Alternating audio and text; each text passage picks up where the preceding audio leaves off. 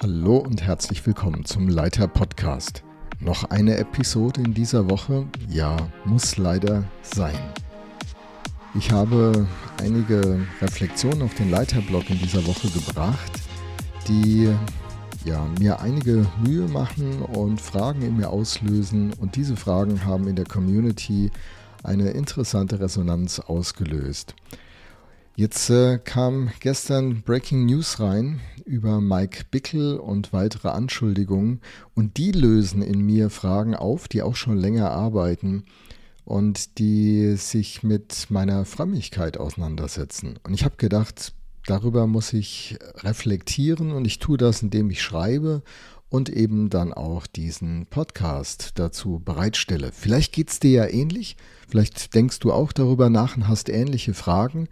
Ich sehe das nicht so, dass ich jetzt einen Topf für meinen Topf einen Deckel finden muss, sondern es sind Prozesse, die für mich sehr grundlegend und sehr wichtig sind, vielleicht für dich auch. So, worum geht's? Mike Bickel, neue Anschuldigungen sind aufgetaucht und daraus ergeben sich eben grundsätzliche Fragen und eine ganz grundsätzliche Frage, mit der ich ringe. Erstmal zu den Fakten. Gestern brachte die Tageszeitung aus Kansas City einen Bericht, der bisherige Anschuldigungen gegenüber Mike Bickel untermauert und der mich sehr betroffen macht. Er wirft bei mir Fragen auf, mit denen ich auch schon länger ringe. Sie haben mit meiner geprägten Frömmigkeit zu tun, mit meinen Erfahrungen mit dem Heiligen Geist und dem Verständnis der geistlichen Dinge, also Geistesgaben und anderes, in denen ich unterrichtet wurde. Hier erstmal die Meldung. Eine Frau aus Michigan beschuldigt den Gründer des International House of Prayer, Mike Bickel, sie vor 43 Jahren sexuell missbraucht zu haben, als sie 14 Jahre alt war und Bickel Pastor einer Kirche in St. Louis war. Das berichtet also der Kansas City Star.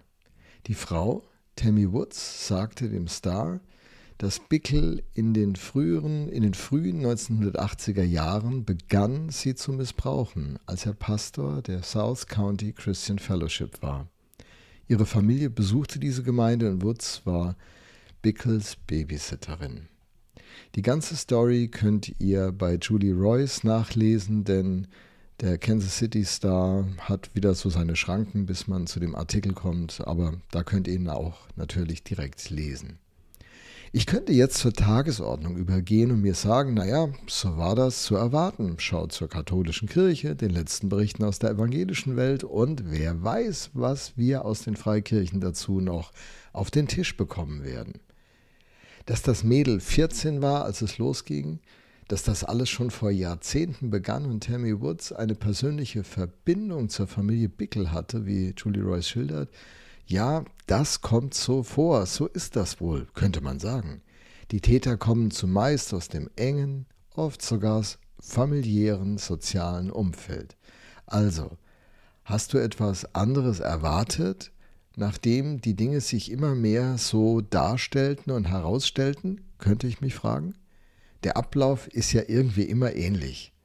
Das ist man ja in der Zwischenzeit gewohnt.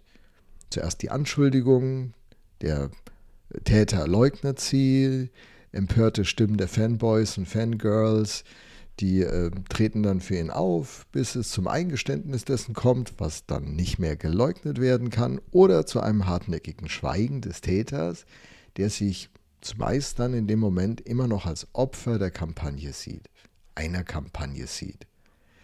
Jetzt könnte man sagen, wir sind ja alles auch nur Menschen, auch die Helden der Bibel sind ja nicht ohne Schatten. Was erwartet man? Wir sind doch alle Sünder. Das ist dann hier und da gut auseinandergenommen und reflektiert. Ich lasse das an dieser Stelle jetzt einfach mal alles offen.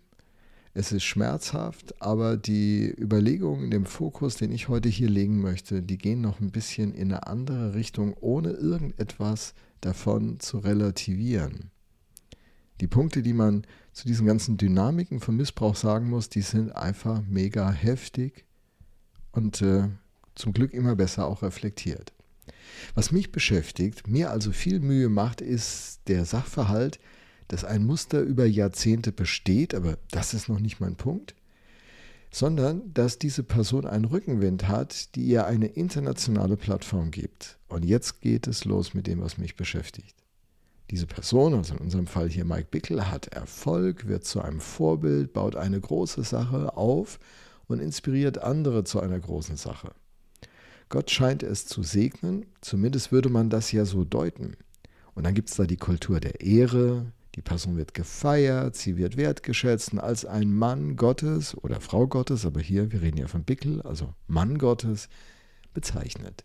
Jemand, den Gott besonders segnet und für den seine ja, und, und der von, für seine Generation wirklich bemerkenswert gebraucht wird. Stimmt.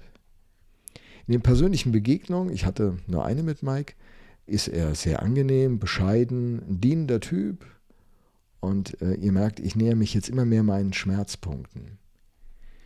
Diese Person, also dieser Prominente hier, der ist ja eingebunden in eine internationale Community und die besteht aus Leuten, die ihrerseits auch wieder sehr prominent sind und von denen gesagt wird, dass sie nah am Herzen Gottes sind, dass sie Diener sind, dienen, gesalbt, bestätigt, bekannt, oft auch bewundert. Sie beten intensiv, sie fasten, sie suchen den Herrn, sie leben im Wort oder wie immer die frommen Vokabeln dann an dieser Stelle lauten können. Der Heilige Geist erfüllt sie und die Gaben des Heiligen Geistes im Bereich von Offenbarungsgaben, Wundergaben, Kraftgaben offenbaren sich durch diese Leute. Und ganz erstaunliche Berichte machen die Runde. Eine wachsende Community entsteht, die ganz intensiv mit dem Herrn unterwegs ist. Ein Aufbruch, ein Erwachen ist das nicht das, wovon man als leidenschaftlicher Jesus-Nachfolger träumt, wenn man alles auf eine Karte setzt und mit ungeteiltem Herz Christ ist oder sein möchte? Hier nur meine Fragen. Und ich gebe zu, die quälen mich. Sie sind nicht rhetorisch. Und sie stellen sich mir als einem Kerl, der seit 1988 hauptamtlich am Start ist, als ein Pastor, der andere anleiten soll, der selbst viel erlebt hat, und der die pfingstlich-charismatische Welt als seine geistliche Heimat sieht. Das macht es für mich noch schmerzhafter. Nun wollen wir uns mal den direkten Fragen zuwenden. Ich frage mich, warum fällt diesen gesalbten, erfahrenen, prophetisch begabten Frauen und Männern Gottes, die diese Community ja bilden, wo diese Leute verankert sind, von denen wir sprechen, hier also Mike Bickel, warum fällt denen eigentlich nicht auf, dass Dinge schiefgehen? Und mehr noch, warum offenbart Gott eigentlich in diesen intensiven Gebetstreffen, in diesen Fastenzeiten, in diesen wunderschönen Konferenzsettings nichts dazu, was Einfluss gewinnt, das Unheil in der Community zu stoppen? Also stell mir vor, der Heilige Geist redet und sagt, hey, dann irgend so ein ganz bekannter Mensch, der so gut auf Gott hört, schau mal, der Mike, da stimmen Dinge nicht, sprich ihn an. Oder eine ganz konkrete Offenbarung, er sieht den Mike mit dieser jungen 14-Jährigen. Der Heilige Geist offenbart war. Und hier, was hier besonders ist, es sind ja Gebetshäuser. Mike Bickel hat ja eine unglaubliche Inspiration zum Thema Gebet, Gott suchen 24-7 ausgelöst. Tausende beten rund um den Globus. Ist denn da niemand dabei mit Einfluss, mit Reputation, der auf Gott hört oder redet Gott an dieser Stelle nicht? Aber ich meine, er hat doch mal auch einem Nathan einen Auftrag für David gegeben. Du bist der Mann. Redet Gott hier nicht echt jetzt? Warum erlaubt Gott Menschen, die mit Mustern dieser Art wie Mike Bickel über Jahrzehnte offenbar unterwegs sind, so einen Einfluss zu bekommen? Oder ist das gar nicht Gott? Und der Segen, der Einfluss, der Erfolg, ist der gar nicht von Gott? Und warum läuft die Maschine immer weiter, Jahrzehnte über Jahrzehnte? Und wird ersetzt durch neue Maschinen, neue Namen, neue Orte, neue geistliche Bewegungen, neue geistliche Einsichten, aber irgendwie immer der gleiche Vorgang. Und das, was von Mike Bickles sichtbar wird, findet man ja auch in anderen Frömmigkeitsrichtungen. Ich denke an den Gründer der Arche-Bewegung, der sich dann auch später Henry Naun angeschlossen hat. Ich kann seinen Namen, glaube ich, gar nicht richtig aussprechen. Jean Vanier oder so ähnlich, keine Ahnung. Ein Mann, der eine internationale Ökonom ökumenische Organisation aufgebaut hat. Die haben Gemeinschaften gegründet, in denen Menschen mit und ohne geistige Behinderung auf christliche Weise zusammenlebten. Und dann wurde deutlich, es ist ein Ort des Missbrauchs. Wenn sich das alles also immer neu wiederholt, ist es dann überhaupt gut, sich für solche neuen geistlichen Bewegungen zu öffnen? Macht es überhaupt Sinn, sich auf die Versprechen, dass es zu einem Aufbruch kommt, zu einem Erwachen, der Geist Gottes würde aufrütteln, eine neue Bewegung schenken? Macht es dann überhaupt Sinn, sich auf sowas einzulassen? Teil einer Bewegung zu werden, in der sich Tausende immer wieder um wenige Botschafter sammeln und damit toller Musik, schillernden Persönlichkeiten, die demütig und bescheiden wirken und eine Zeit faszinieren, macht es da Sinn, seine wertvolle Lebenskraft zu investieren? Platzt das am Ende nicht alles wieder? Ist es am Ende vielleicht ganz anders, als es anfänglich zu sein schien? Diese tollen Bewegungen, die mich heute, die dich heute faszinieren, was ist da los? Und dann, dann auch die persönliche Frage, was macht das eigentlich mit mir, wenn ich dann solche Celebrities persönlich kennenlerne und gute Erfahrungen mit ihnen als Person und auch mit der Gruppe mache? Manipuliert mich das? Vernebelt mir das den Blick? Persönlich denke ich zum Beispiel an meine Erfahrung bei Bill Heibels im Wohnzimmer gesessen zu haben mit ein paar Leuten und die intensiven Gespräche da geführt zu haben. Hat mich das vernebelt? Oder dass ich mit John Ortberg mal und noch zwei, drei anderen einen netten Wein getrunken habe. Was für einen Einfluss hat das? Aber zurück zu dieser charismatisch-pfingstlichen Dimension. Äh, redet da wirklich der Geist Gottes? Und prüfen wir, wenn dann im Namen Gottes geredet wird? Jemand sagte ja mal zum Thema Prophetie, ach Lothar, viel Spreu, wenig Weizen. Aber ich meine, wir reden ja hier nicht von einer verschrobenen Hinterhofgemeinde mit komischen Frömmlern, sondern wir reden hier von den Weltbühnen der charismatischen Frömmigkeit. Warum hat das alles, trotz dieser Story, ist ja nicht die erste Story, so einen Erfolg? Ist am Ende Erfolg, Ruhm, Glanz, Bekanntheit vielleicht sogar der Stolperstein für Sie, für mich, für uns alle?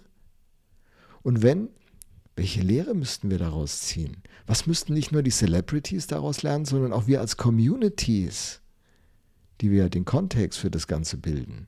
Unsere Sehnsucht nach Erfolg, Größe, Ruhm, Event, Teil einer Gemeinde zu sein, die was bewegt, einer Bewegung zu sein, die was bewirkt. Ist das eben irgendwie doch Gift am Ende nur auf christlich? Ich dachte, dass mit Gebetshäusern diese Dynamiken etwas gedämpft wären. Und das wünschte ich mir. Ich sehnte mich danach. Warum? weil ich an einen Gott glaube, der sich offenbart, der wirkt, der in dieser Welt handelt. Der redet durch sein Wort und durch seinen Geist.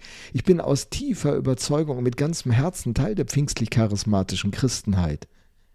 Aber am Ende steht für mich schon die Frage, will ich, will ich Teil dieser Frömmigkeitsrichtung bleiben? Ist es am Ende nicht so, dass vieles vielleicht, ja sicher nicht alles, aber doch vieles, irgendwie einfach nur eine Art Geschäft ist, auf dem Markt der Eitelkeiten und Wichtigkeiten und in meinem Falle einfach nur alles auf geistlich und hier pfingstlich charismatisch, aber es könnte ja auch pietistisch oder liberal oder ich weiß nicht was sein. Mich quälen diese Fragen seit Jahren. Und ehrlich, wenn es nicht so Leute gäbe wie Lauren Cunningham, den Gründer von Jugend mit einer Mission, oder Tim Keller, diesen brillanten Autor und Pastor der Redeemer Church, der vor kurzem erst verstorben ist, oder George Ferver, die sind, glaube ich, alle in einem Jahr sogar verstorben. Wenn es diese Leute nicht geben würde, also George Ferver von OM, dann wären die Antworten ganz einfach für mich. Da würde ich sagen, ciao, lasst mich in Ruhe mit dem ganzen Kram. Aber es gibt diese Leute und diese Leute sind viel, viel mehr wie die Celebrities, die uns erschüttern. Ich meine, ich muss mich diesen Fragen stellen. Ich muss rausfinden, was das bedeutet und mich auf Prozesse einlassen, die vielleicht auch wehtun. Was heißt das für mich in der finalen Dienstphase meines Lebens? Ich frage mich, wie kann ich selbst auch im Blick auf die nächste Generation als ein aufrichtiger, hingegebener und gottsuchender Mensch leben und leiten und mit so mit vielen anderen Leuten ein Vorgänger im Glauben glaubwürdig für andere sein auch im Gedanken an die dunklen Seiten meines Lebens, denn ich spreche nicht hier als jemand, der alles richtig macht und der, wenn er auf sein Leben zurückguckt, sagt, lief immer gerade, war immer alles klasse, ich könnte immer vor Gott bestehen. Ich bin so froh um das Evangeliumsverständnis von Tim Keller. Ich bin sündiger und schuldiger, als ich das äh, je, je glaubte. Am Kreuz muss ein heiliger Gott für mich sterben, sonst komme ich nicht raus. Gleichzeitig bin ich geliebter und erwünschter und gewollter, als ich es mir je erträumt habe. Am Kreuz stirbt ein heiliger Gott für mich, weil er es will. Oh, ich hoffe, dass uns diese ganzen Dinge in eine andere Tiefe führen. Aber ich stecke mittendrin in diesen Fragen. Vielen Dank, dass du auch bei dieser Episode von Leiter Podcast dabei warst. Ich wünsche dir einen nachdenklichen Tag. Tschüss.